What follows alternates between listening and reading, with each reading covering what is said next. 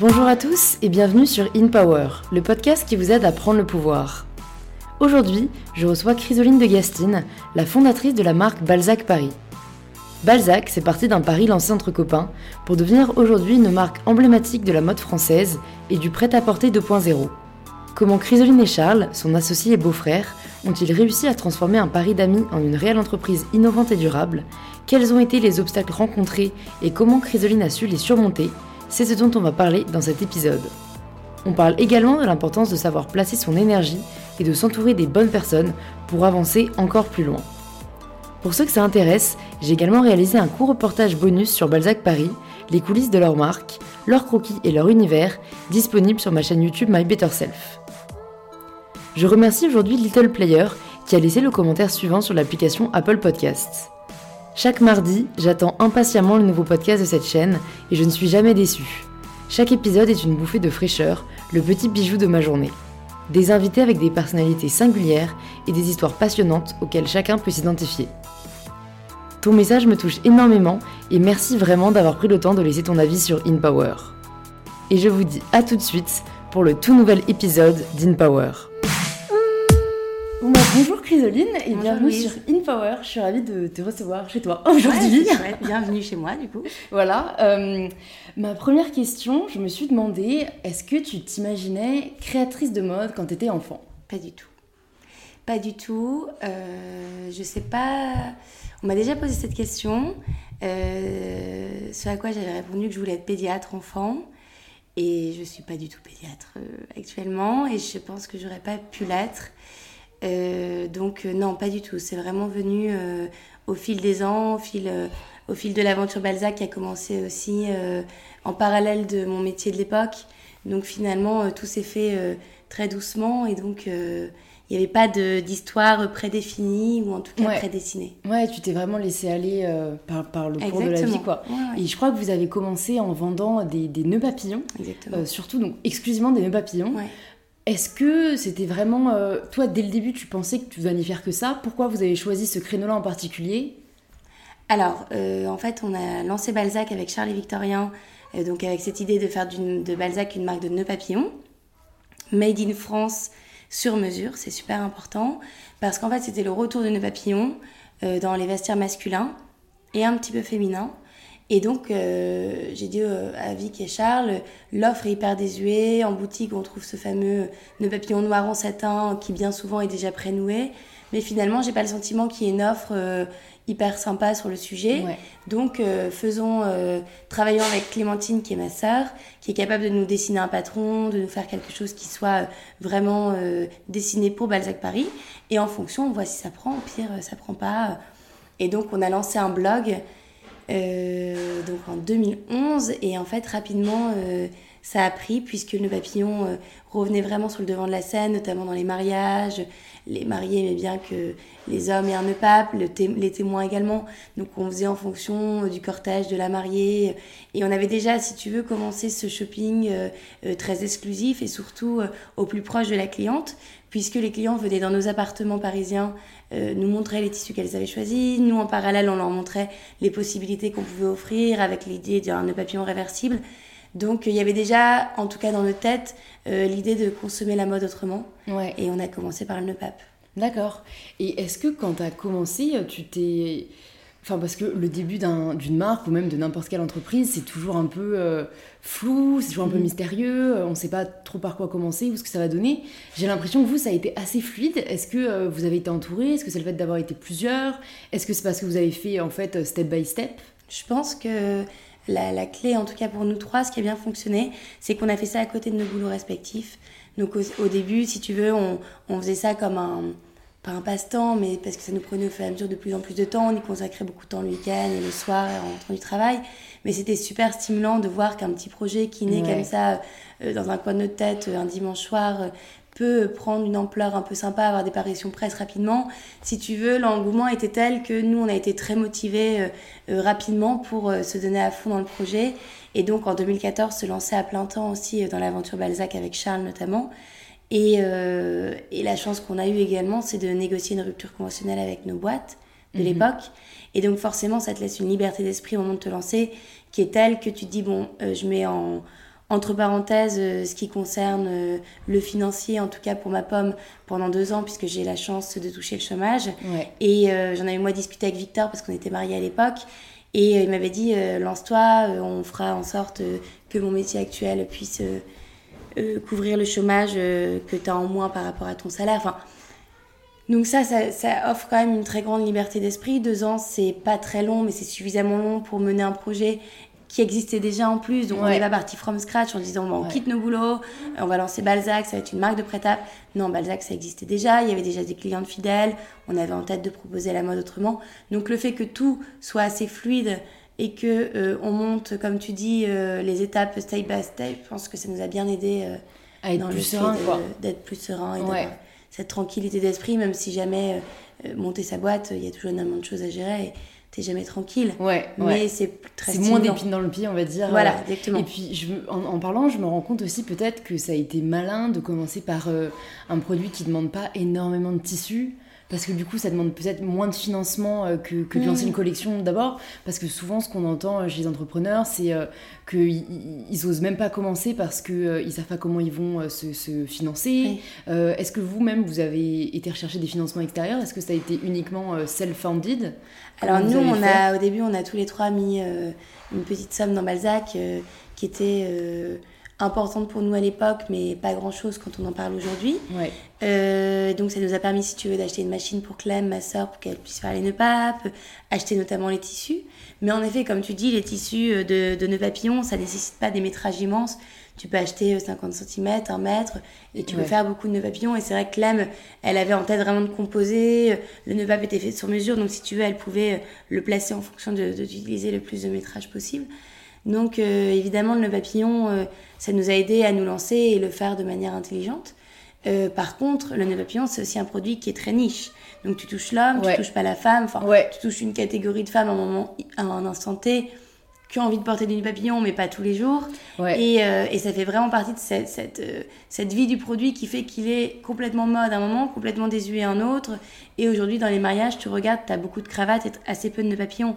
Donc on aurait continué sur la veine des nœuds papillons. Je sais pas si jamais on en serait là où on en est aujourd'hui. Mhm. C'est pour ça qu'aussi en 2014, quand on s'est lancé à plein temps avec Charles et Victor, enfin même si Victor était euh, dans un job à côté, on s'est dit, bah, quel produit euh, va être notre premier produit de prêt-à-porter chez Balzac Paris, de façon à étendre notre offre produit et être plus large. Et donc, vu que c'était le, le sweatshirt qui était sur le devant de la scène à cette époque, c'est pour ça qu'on a lancé le sweatshirt, euh, notamment littéraire. Euh, mais mais c'est vrai que ça nous a permis aussi de, de voilà d'étendre notre offre produit. Finalement, le papillon, au fil du temps, ça s'est estompé, donc complètement arrêté.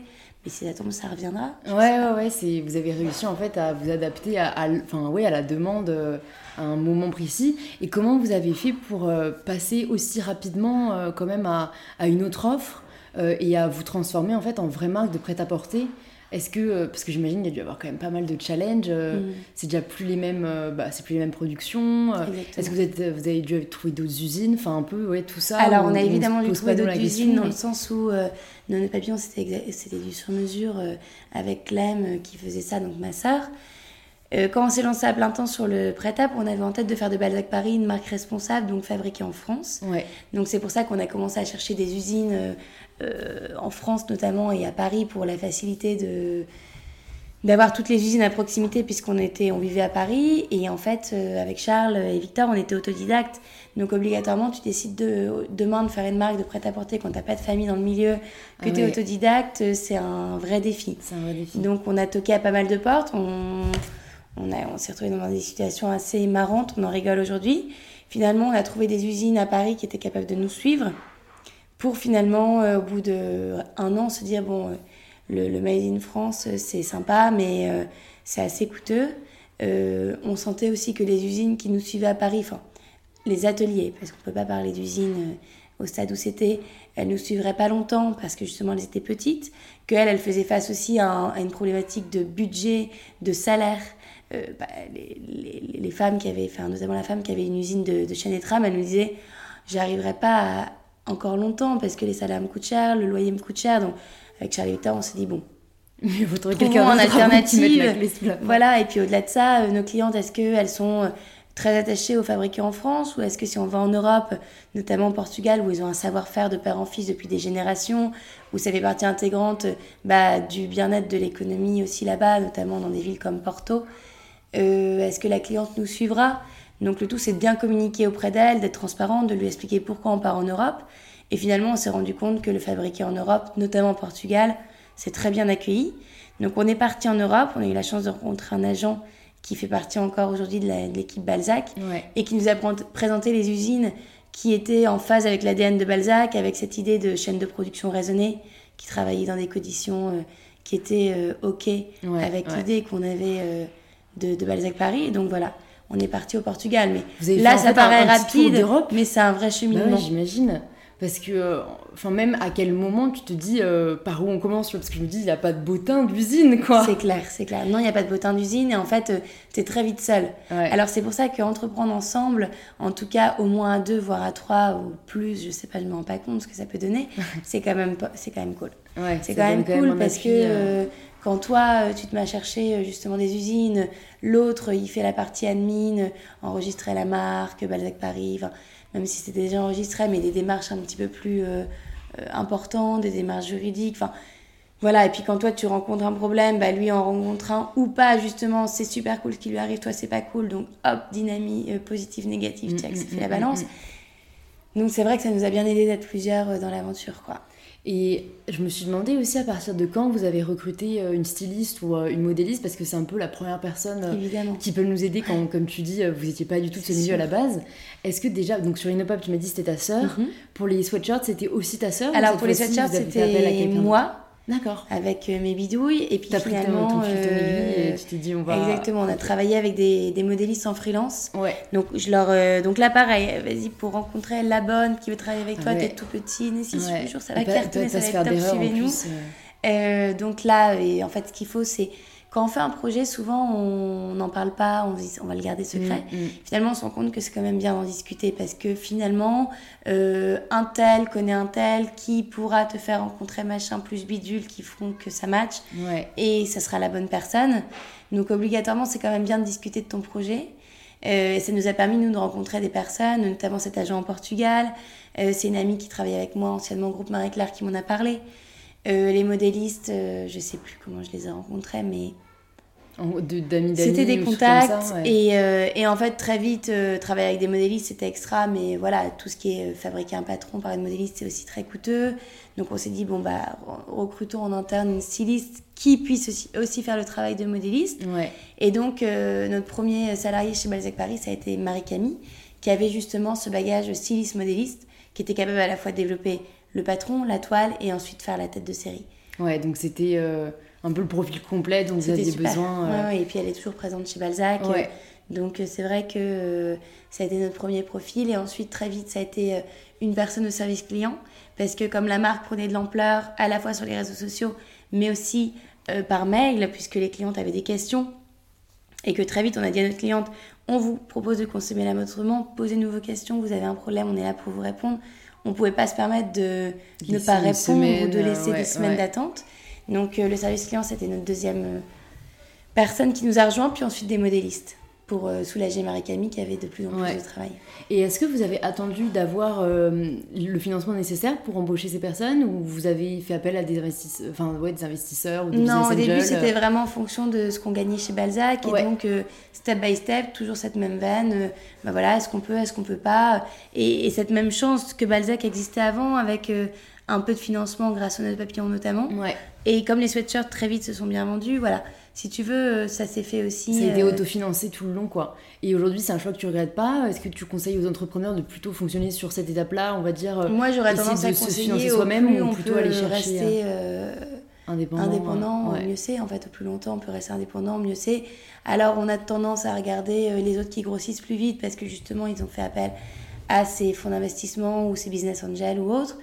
Et, euh, mais finalement, son indépendance, je pense que ça n'a pas de prix et ça, tout le monde est d'accord pour le dire quand même. Mm, ouais, c'est vrai. C'est vrai que je pense que ça paraît. Euh, l'option, on va dire, la plus safe au début de faire appel à des investisseurs parce que ça nous soulage des problématiques de comment est-ce qu'on va payer ça, comment est-ce qu'on va réussir à trouver un type pas trop cher. Enfin, je pense, oui, a une entreprise que, j'ai rencontrée aussi où elles ont même levé beaucoup d'argent avant même de commencer, tu vois, à lancer.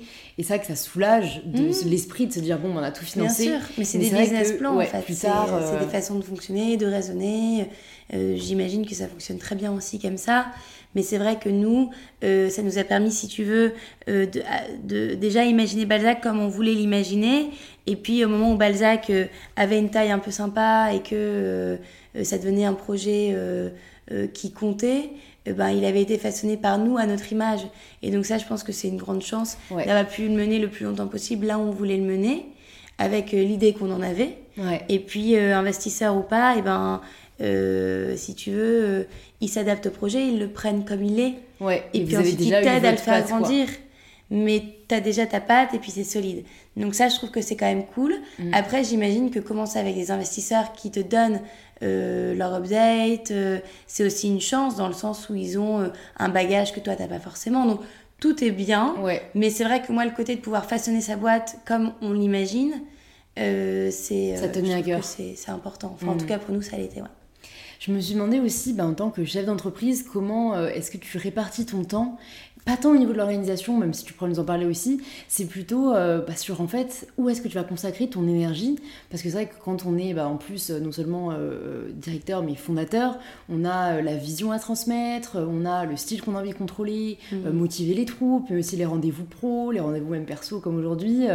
Comment est-ce qu'aujourd'hui tu choisis un peu ce que tu fais et même comment tu faisais au départ et comment ça a changé en fait par rapport euh, au début Vous étiez que deux, trois et, et maintenant? Alors ça a vachement évolué parce que c'est vrai qu'au début euh, j'étais sur tous les fronts et euh, j'ai travaillé vraiment main dans la main avec Marie-Camille sur tout cet aspect justement artistique, création de collections, etc.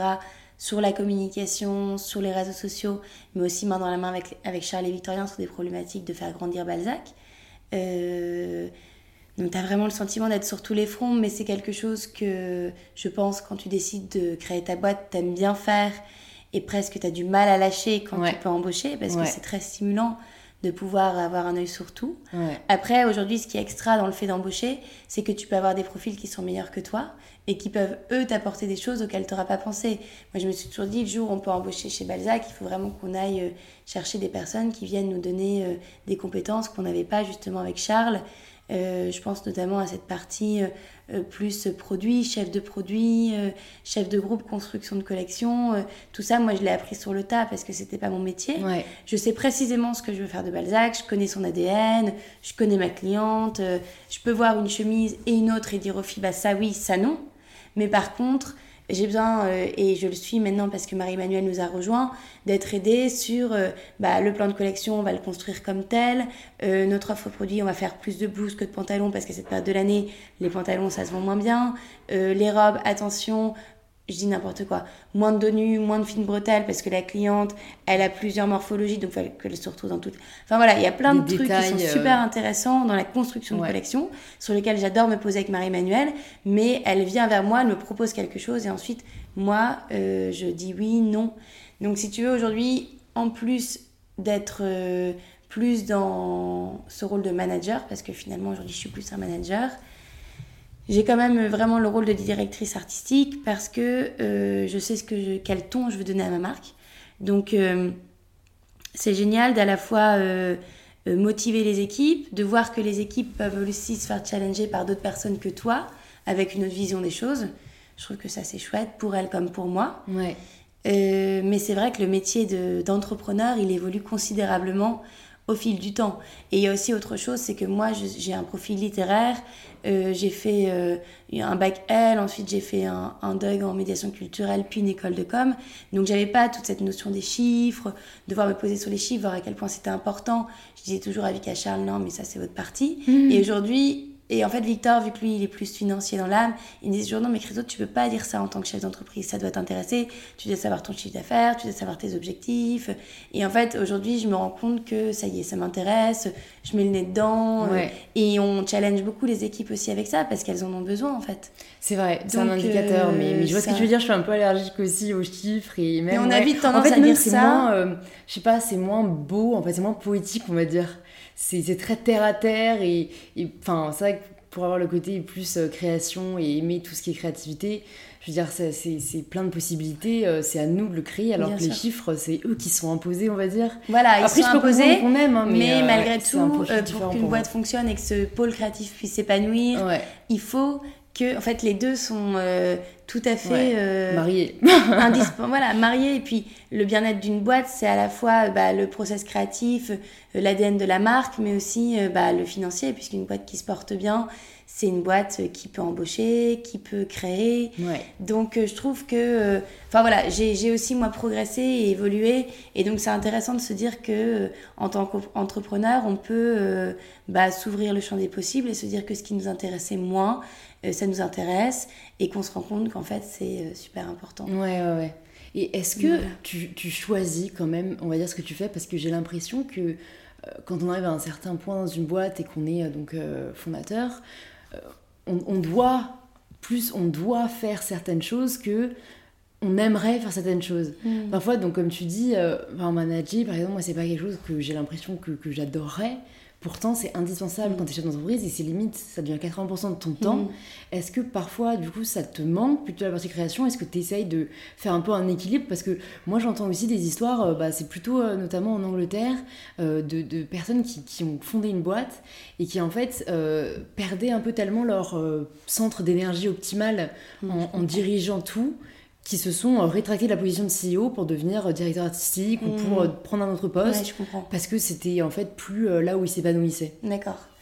alors aujourd'hui, c'est vrai que je me rends compte que, comme je te disais, mon métier évolue et que toute la direction artistique, le management prend une part super importante. cependant, la chance que j'ai, c'est que comme le poste de direction artistique, c'est quand même très important chez Balzac Paris parce que il fait l'ADN de la marque et que moi je connais par cœur l'ADN de Balzac. Euh, que je travaille vraiment main dans la main aussi avec les filles à la communication pour que cet ADN soit vraiment à 360. Je leur fais confiance, mais elles me font confiance aussi dans le sens où elles savent euh, que, euh, que le fait que je leur donne mon avis, mon ressenti sur ce qu'elles font, ça va faire en sorte que l'action soit menée à bien à la fois euh, dans le fait qu'elles, elles aient eu des bonnes idées et que moi, je leur dis si oui ou non, cette bonne idée, elle est en lien avec euh, ce que Balzac est. Tu vois ce que je veux dire? Ouais, je vois ce que tu veux dire. Donc, euh, le management, en fait, il est très dans la direction artistique aussi, il est très lié. Ouais. Puisque je travaille avec les filles, je les manage sur différents points, mais ces points, finalement, ils sont liés à ma Chrysoline, qu'est-ce que t'en penses? On va faire telle action, tel événement pour Balzac.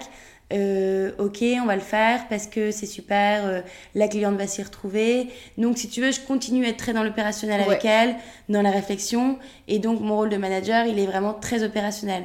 Donc, c'est ce qui se fait que, euh, que j'adore cette double position et qu'aujourd'hui, j'ai pas ce ressenti que peuvent avoir certains chefs d'entreprise mais que je comprends complètement qu'un jour on puisse se dire mince, en fait je faisais ça, c'était juste génial et c'est ce pourquoi j'avais entrepris mm. et je me retrouve à manager des gens en permanence mm. euh, alors que finalement je suis pas un bon manager.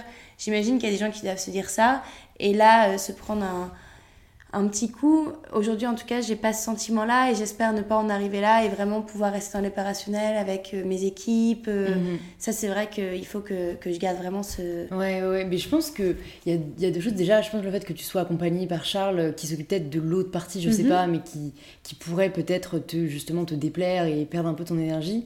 Et aussi, je pense que quand on aime tellement sa boîte, qu'on finit par aimer des tâches mm. que qu'on n'aime pas faire. Enfin, moi-même, je façon, vois on fait toujours des tâches des vidéos, tu vois, c'est ça, j'aime pas faire ça. Bah, Mais comme j'aime l'aboutissement, euh, ça me dérange pas. Voilà, exactement. Et puis finalement, euh, je pense que euh, demain, je décide de tout plaquer pour, pour ouvrir, je sais pas, une maison d'hôte en pleine campagne avec que des produits bio. je dis ça parce que c'est un peu à la mode Et, euh, et ben, même si j'adorais m'épanouir avec mes filles, vivre dans la nature, euh, euh, aller chercher mes, mes fruits et légumes dans mon jardin, il y aura tout un tas de trucs que je détesterais faire. Ouais. Mais quand t'aimes ce que tu fais suffisamment pour que ces tâches-là, qu'on appelle ingrates, soient un peu gommées, Ouais. Ouais, voilà. c'est la clé, même pense. nous, euh, j'adore mes filles plus que tout le monde et dans un monde idéal, j'aimerais bien avoir quatre enfants. Pourtant, il y a plein de trucs parfois que je fais avec mes enfants et que j'aime moins faire. Ouais. Mais en fait, c'est la vie. Ouais, je vois ce que tu veux dire. Ouais, non, mais c'est une très belle façon de penser, je pense, euh, et d'affronter un peu les petits mots du quotidien, on va dire, où parfois on se surprend à, à s'apitoyer, alors qu'en fait, euh, c'est au final pour une bonne cause, on Voilà, va dire. ouais. exactement. Donc c'est vrai que si jamais on arrive à... Après, c'est un mindset et il Ouais. y a un podcast justement qui s'appelle Change ma vie, je sais Ah pas oui, si bah, j'ai interviewé Clotilde Ah, la semaine, voilà. enfin, il y a Bah, deux elle est semaines. géniale. Elle est super Et inspirante. elle, elle est vraiment dans cet état d'esprit. Ouais, c'est dingue, hein. Euh, elle, elle respire. mais elle est La incroyable. positivité. Même quand elle la parle, folie. sais tu. Mais moi, j'ai dit mince, quand je l'écoute dans la rue, je dis mince, j'ai pas de carnet, je peux noter ce qu'elle a dit. Ouais. Mais c'est. En fait, c'est vraiment une logique. Ouais, ouais, Et elle nous, elle nous mène dans, dans l'idée qu'on peut tous y arriver, euh, à se dire que euh, si on en est là, c'est grâce à nous, en fait. Ouais. Je sais pas si t'as lu Mindset de Carol Dweck. Enfin, je te le recommande aussi, il est génial. C'est vraiment sur ce thème-là aussi. C'est une professeure de psychologie à Columbia qui a théorisé ça en fait, comme quoi on a, il y a un peu deux états d'esprit, euh, enfin deux modèles types. Le growth mindset, euh, donc l'état d'esprit un peu bah, de croissance, et elle montre à quel point euh, les personnes qui ont cet état d'esprit euh, réussissent vraiment, et les personnes qui ont la fixed mindset, et c'est un peu donc les personnes qui, qui ont bah, entre guillemets des idées reçues, ou qui vont qui ont été acquis. conditionnés, ou enfin vraiment Mm. c'est souvent une, une question d'éducation, mais elle explique comment on peut en sortir. Et ben eux sont limite, ouais, condamnés à échouer ou à répéter des schémas parce que euh, eux, c'est pas, euh, c'est, c'est- ils ont pas l'état d'esprit qu'il faut. Euh, mais donc, ce qui est très intéressant, c'est qu'elle explique comment en sortir et elle prend des exemples, tu sais, dans plein de secteurs différents. Parce qu'en gros, l'état d'esprit, là, on parle de, de professionnel, Mhm. mais il déteint ton état d'esprit sur tous les aspects Oui. de ta vie. Et donc, elle, elle prend des exemples donc de sportifs, les différents états d'esprit, Mhm. pour les chefs d'entreprise, dans des relations. Et en fait, ça, enfin, c'est, c'est marrant comme ça, on se rend compte qu'il y a deux routes. La route où tu peux réussir, même si c'est pas garanti à 100%, Oui. et la route où, quand t'as pas le bon état d'esprit, t'es condamné à l'échec. Ouais, c'est fou. Donc voilà, mais, euh, mais j'ai divagué. Et, et pour en revenir à la mode, je voulais quand même me, me- te demander aussi euh, comment tu fais un peu pour être inspiré à la fois par ce qui se fait et continuer à te démarquer, euh, notamment parce que le style, je trouve, parisien et le savoir-faire un peu français revient vachement sur le devant de la scène et il y a pas mal de marques qui se créent autour Mhm. de cet univers. Bien sûr. Est-ce que toi, c'est une problématique que tu te poses ou est-ce que tu connais tellement bien Balzac que c'est unique euh, de par, euh, de par sa nature quoi Ouais, voilà. Euh, alors, c'est- c'est c'est- c'est une super question. En plus de ça, on a travaillé en workshop dessus euh, euh, jeudi avec les équipes. En fait, on a fait justement un workshop sur. donc, c'est Marie-Emmanuelle qui avait organisé ça, la chef de groupe. Elle nous avait demandé de réfléchir en petit groupe c'est quoi les essentiels Balzac Paris? C'est quoi le cœur de. Le cœur de collection Balzac Paris et c'est quoi la mode Balzac Paris? Et donc moi j'étais dans un atelier avec les filles sur justement c'est quoi la mode Balzac Paris? Et donc, on, on a réfléchi avec les filles, on s'est dit, bah, bien évidemment, on fait des pièces qui sont mode dans l'air du temps. Euh, admettons, euh, euh, le velours côtelé, c'est à la mode, tu vas en voir partout. Des pantalons un peu larges, justement velours côtelé, avec des grosses côtes, des fines côtes, dans les grosses poudres et les écrus, etc. Tu vas en voir beaucoup. Euh, Est-ce que justement chez Balzac, on doit à tout prix le proposer parce qu'il faut qu'on copie-colle aux tendances et que notre cliente vient chercher ça? Ou est-ce que justement il y a une mode selon Balzac? Et quand on en discutait, on disait, bah, on a le sentiment, plus on discutait, plus on, plus on se disait, on a le sentiment qu'il y a une mode selon Balzac parce que des chaussures comme les Rosy, qui sont des, les sandales de notre enfance, je sais pas si tu les as en tête, euh, ça s'appelle les Salomé quand on est petit, tu sais, c'est c'est des sandales avec les petits trous. ficelles Non, alors je vois pas. Tous les petits bébés ont ça. D'accord. Les petites filles, les, petits, les garçons les, les ont en marine, les petites filles les ont en blanc. Ouais. Elles se déclinent beaucoup plus chez la petite fille.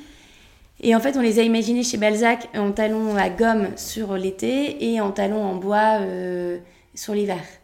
Et en fait, euh, Mathilde, elle était dans le groupe avec moi euh, sur la réflexion c'est quoi la mode chez Balzac. Elle me disait, quand tu as demandé à, à Maria Rosa, tu as travaillé avec Maria Rosa sur ce modèle, je me suis dit, my god, Chrysoline, elle pète un câble. Et elle me dit, aujourd'hui, plus je vois cette chaussure, plus je me dis, mais il me la faut absolument dans mon vestiaire. Ah mais ça c'est dingue, j'en coup, parlais. je me euh, dis, c'est marrant Mais de... oui, mais oui, c'est, je pense le fait de le voir et, et le voir bien porté. Je sais plus avec Exactement. qui j'en parlais par rapport à la banane. Je veux dire, moi, la banane, c'était avec mes sœurs, euh, quand on avait 12 ans, euh, on, mais vraiment, Voilà. on se moquait des personnes qui avaient des bananes, on était là, mais c'est le truc, mais tu sais, du- de loser et tout. Et, et je me suis surpris dernièrement, à force de le voir en fait bien assorti Ouais. euh, par des blogueuses mode, voilà, par des, des nanas que je suis. Euh, je trouve ça trop si beau. t'allais pas Mais, investir dans mais une vraiment, banane. mais alors, parce que bon, après, c'est vrai que c'est plus la banane forme banane. Oui. C'est plus le petit sac porté en banane autour de, de- voilà, de- du ventre, des hanches. Même ça, mais c'est, il faut le dire, j'aurais jamais pensé porter ça il y a, il y a deux ans. Et aujourd'hui, je trouve ça canon. Ouais, ouais, c'est vrai. C'est fou, hein C'est vrai. Du coup, on s'est dit, bah, tiens, en fait, peut-être que Balzac, euh, et, on- et moi je l'avais déjà en tête, c'est pour ça qu'on ne travaille pas forcément avec des cahiers de tendance, qu'on essaye d'être dans l'air du temps, si tu veux, mais jamais euh, être trop pointu ni trop mode, parce que c'est pas non plus notre cliente. Euh, mais on s'est dit, il faut qu'on continue dans cette même dynamique, de proposer évidemment des produits que la fille a envie de trouver et elle viendra assortir les pièces Balzac à ses pièces plus pointues, plus tendance. Mais malgré tout, il faut que vraiment on continue à proposer la mode selon Balzac, Mhm. donc plus une mode dans l'air du temps et que nous, euh, ce qui est notre force aussi, je pense, Ouais. d'avoir des, des pièces auxquelles que tu verras pas forcément chez le concurrent, que tu verras pas forcément dans les linéaires Zara également. Euh, parce que Zara, ils sont excellents sur tout ce qui est pointu en fait, tout ce qui est mode, puisque c'est euh, euh, les défilés, hop, tac défilés tac, en- ouais. les, les filles travaillent en fonction. Donc obligatoirement, si tu veux, ça va très vite et tout ce que tu veux trouver à la pointe. alors si t'aimes la fast fashion, chez Zara, c'est l'idéal. C'est Donc très, voilà. très fast, hein, je trouve. Ouais, c'est Parfois, très, je très trouve que c'est en fait overwhelming. Euh, tu, tu vois jamais la même chose d'une semaine à Ouais. l'autre. Tu limite, tu ne retrouves pas Mm. ce que tu avais Ouais, repéré. tu le retrouves pas. Et euh, moi, je sais pas si c'est parce que maintenant le shopping en ligne s'est vachement développé et que du coup je deviens allergique au shopping physique, mais, mais euh, j'ai mal à la tête au bout d'une heure maintenant. Ouais, Surtout dans des énormes boutiques en fait, où t'es là, tu sais pas si tu vas trouver ce que tu veux, donc tu Ouais. dois fouiller. Et puis en fait, j'ai l'impression que sur internet, tu vas T'es un peu un vite. zombie en fait. Moi je sais que quand j'arrive dans des grandes boutiques comme ça, je suis un peu un zombie, je suis là, ok. Et c'est ça Alors que quand j'étais plus jeune, je final. dépetais, j'étais là clac, clac, clac, clac, petite Mm. pièce que je dénichais. Et puis il y a aussi euh, nous chez Balzac, mais on a vraiment envie de, de, de faire de, de la mode Balzac Paris une mode responsable. Donc ça c'est vraiment une dynamique qu'on est en train de prendre euh, à 100%. On espère que pouvoir la prendre en tout cas un jour à 100%, parce que ça se fait pas comme ça du jour au lendemain, Ouais. on va être responsable, loin de là. Euh, donc si tu veux, euh, ça fait aussi que certaines pièces, admettons, euh, euh, que les filles ont envie d'avoir à l'instant T parce qu'elles sont à la mode, et ben nous chez Balzac on pourra pas les travailler parce que justement elles sont des matériaux qui sont pas responsables. Je te parle par exemple de tout ce qui est pièces euh, simili-cuir, bah finalement c'est des pièces qui sont faites à partir de pétrole, donc tu peux pas les faire si toi tu es dans une dynamique responsable. Donc nous dans notre cheminement et les stylistes surtout dans leur cheminement de styliste, il faut aussi que maintenant elles aient cette dynamique en se disant Balzac c'est une marque responsable. Moi en tant que styliste ça change aussi ma manière de travailler.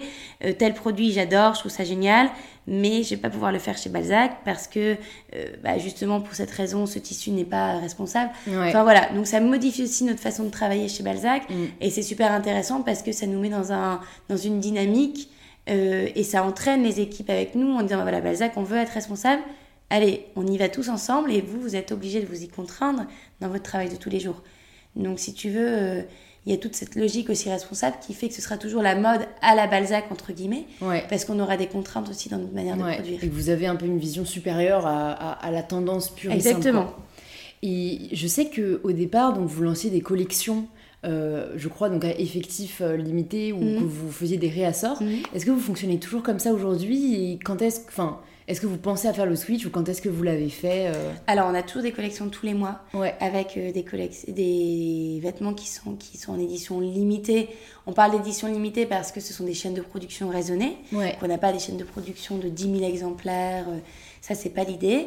Malgré tout, quand un produit fonctionne bien, euh, comme on est une marque très communautaire et qu'on place vraiment la cliente au cœur de nos actions et qu'elle est actrice de la marque, si jamais on a le sentiment qu'elle a envie de revoir euh, venir un produit, on va évidemment le reproduire. Ça peut ressortir dans un tissu ou pas, dans un tissu de nos stocks dormants dans les usines parce qu'on est vraiment dans une dynamique de zéro gâchis Ouais. et on a à cœur d'utiliser les, tis- les tissus restants.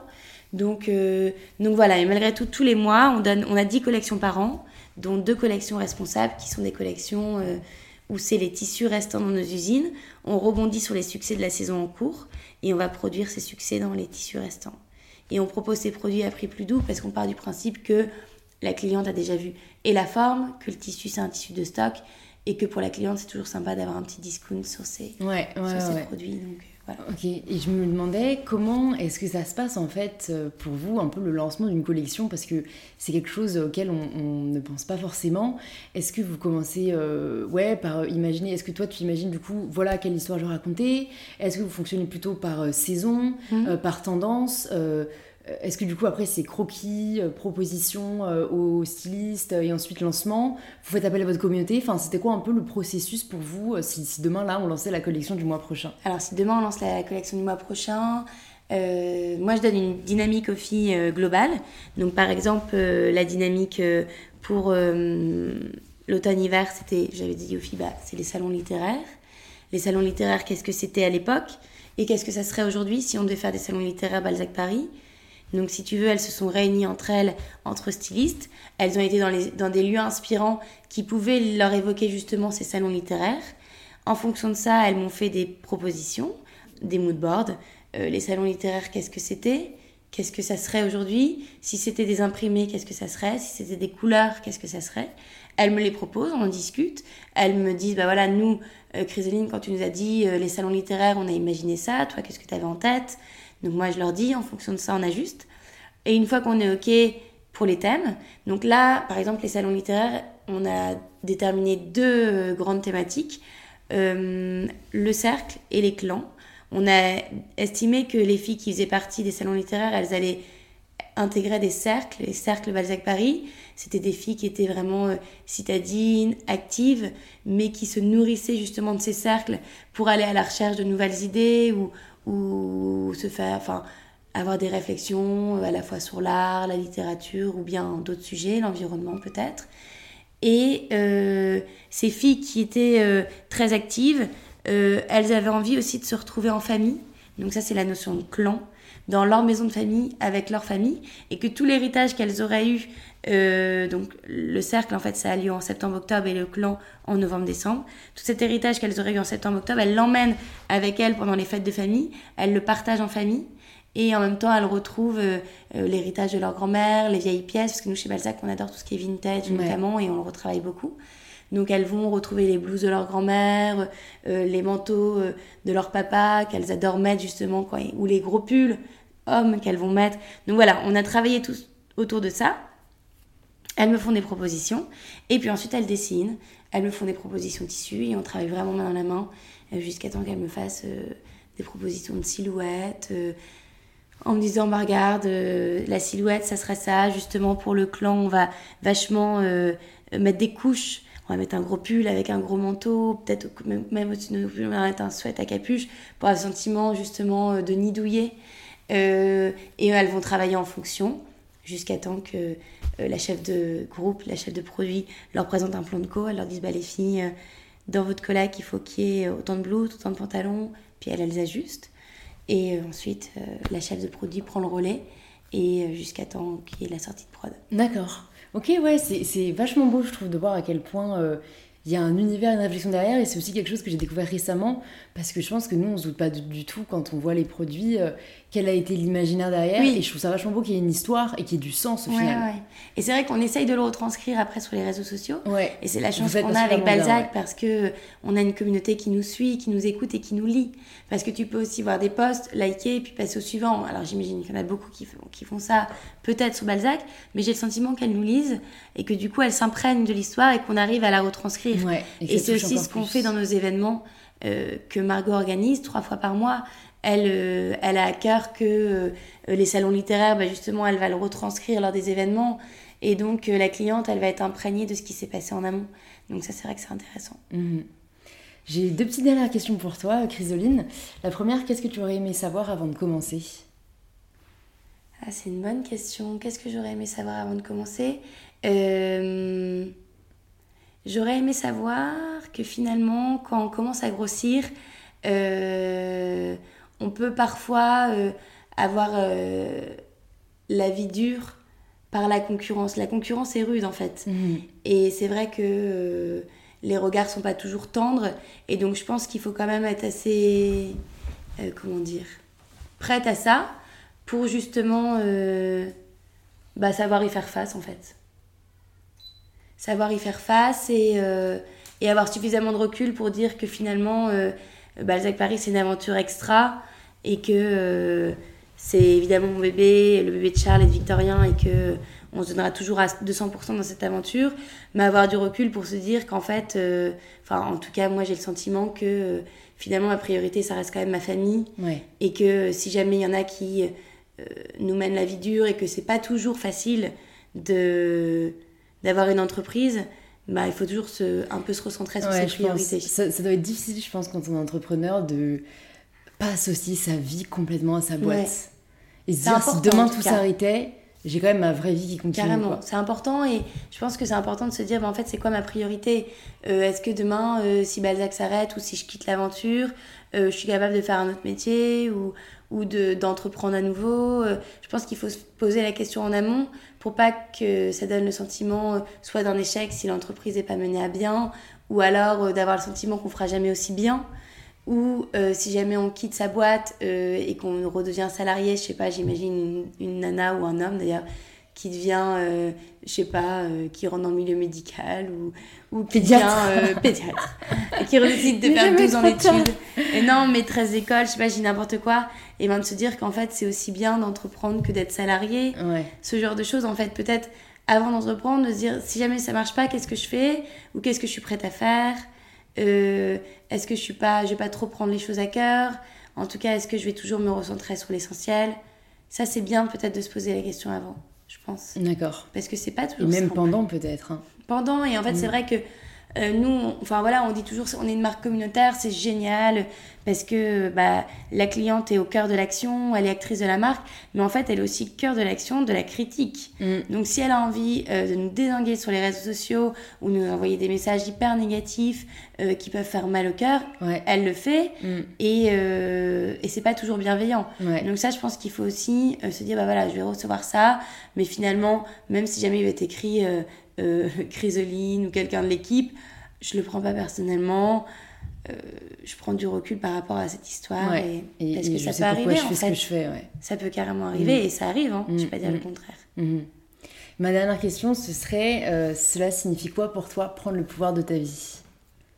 Bah justement, prendre le pouvoir de, de ma vie, c'est c'est ce que Clotilde, je pense, aide à faire avec son histoire de Change ma vie c'est euh, de se rendre compte qu'en fait, euh, elle le dit mieux que moi, mais euh, la couleur de nos yeux, la forme de notre nez, à part si on décide de faire de la chirurgie esthétique, n'est pas quelque chose que l'on peut changer, alors que ce qu'on ressent, c'est quelque chose sur lequel on peut travailler. Et donc, si jamais on a le sentiment de. Enfin, par exemple, on va dire, moi, toute ma vie, maman, elle m'a dit que j'étais quelqu'un d'hyper stressé. je me souviens, quand j'avais justement des rendez-vous de pédiatre, de médecins, j'entendais même qui disait à côté Non, mais Chryso, elle est hyper stressée et ben en fait, je peux me dire, bah non, euh, on m'a dit toute ma vie que j'étais hyper stressée, mais en fait, je suis pas hyper stressée. Je vais euh, changer ça, en tout cas essayer, et, euh, et je vais plus être quelqu'un d'hyper stressé. c'est pas facile, hein. Mm. mais je pense que c'est ça, prendre le pouvoir de sa vie, c'est se rendre compte qu'une idée reçue qu'on nous a répétée toute notre vie, ou alors je suis nulle en anglais, par exemple, moi je suis nulle en anglais. je parle pas bien anglais. Maintenant, en fait, je suis pas nulle en anglais parce que ça, je peux le changer. Je peux devenir forte en anglais voilà, plein de trucs qui font qu'aujourd'hui c'est au cœur de tous les, les, sujets et c'est un sujet qui est vraiment sur le devant de la scène, la psychologie positive.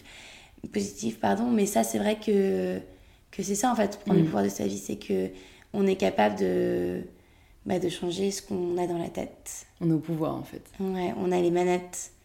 On a les manettes et, et c'est un, un vrai travail, mais c'est un travail qui est chouette et qui est que positif. Donc je pense, je conseille à tout le monde de, de le faire et d'écouter le podcast justement de Clotilde parce que je trouve qu'elle le fait bien en fait. C'est hyper bienveillant et il n'y a rien de pédant dans son histoire. C'est vraiment, bah, venez, je vous entraîne avec moi dans l'aventure et vous avez envie de le faire, vous le faites et vous n'avez pas envie, bah, vous écoutez plus mon podcast. Mais mmh. finalement. Euh, L'important, c'est d'essayer quoi. Bah, merci beaucoup à toi, Chrysoline, d'être venue sur InPower.